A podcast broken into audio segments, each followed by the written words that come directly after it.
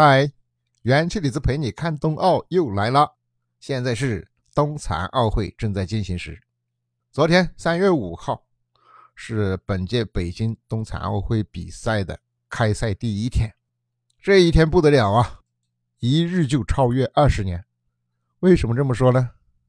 因为这一天中国军团拿了两枚金牌。回想起二零零二年中国体育代表团第一次参加冬残奥会。参加以后，前四届都没拿过奖牌。到了一八年平昌冬残奥会的时候，才拿了一块金牌，实现了金牌零突破。四年后的今天，在北京冬残奥会上，中国队第一天就拿了两枚金牌，所以说一日超越了二十年。再看看这这两枚金牌是怎么来的呢？第一枚是刘子旭，二十四岁的刘子旭。在雪上项目中拿到了第一枚金牌。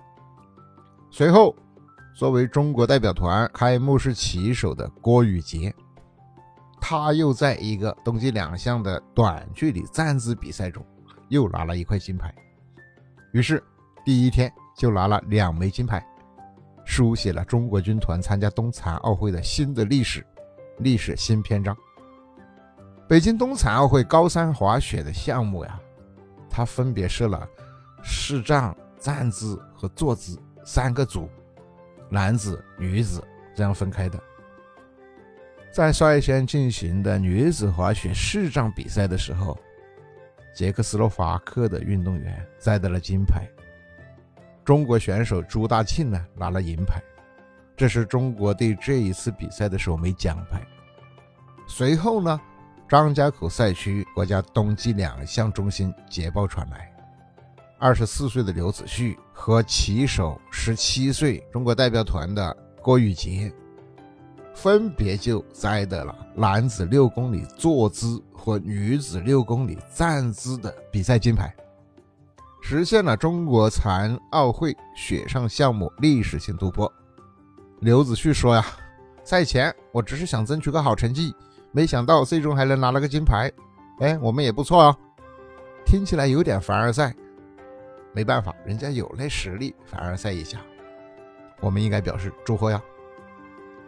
其实中国残疾人雪上项目起步是比较晚的，这一枚金牌也成为中国残疾人选手获得冬残奥会首枚雪上项目金牌和首枚个人项目金牌。刘子旭啊，他是零八年一场车祸致残的，下肢截肢。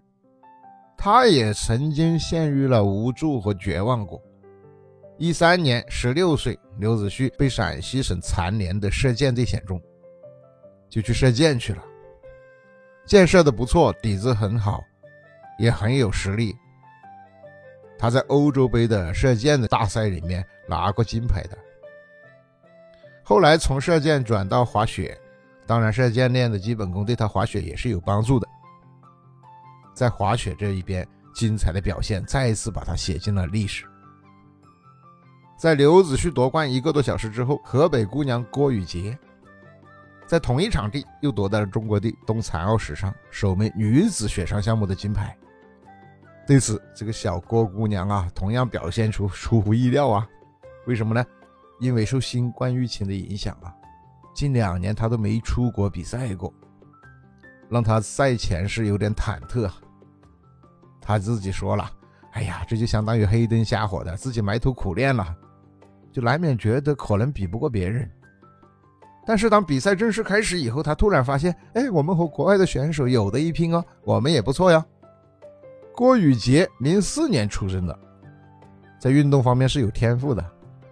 他曾经被河北省的体操啊、游泳啊项目都选中了，但是父母觉得年纪小，没让他去学，没让他离家。一直到一五年，北京携手张家口申办冬残奥会成功以后，残疾人冰雪项目迎来了发展的好机会。郭雨洁参加了国家队，给了他进军冬残奥赛场的信心。不负众望，金牌到手了。除此之外啊中国队这一天还拿了三枚银牌和三枚铜牌登上了奖牌榜的第一位是不是很不错呀是不是让我们很骄傲啊？好了这一期就分享到这里下一期更多精彩不要错过哟。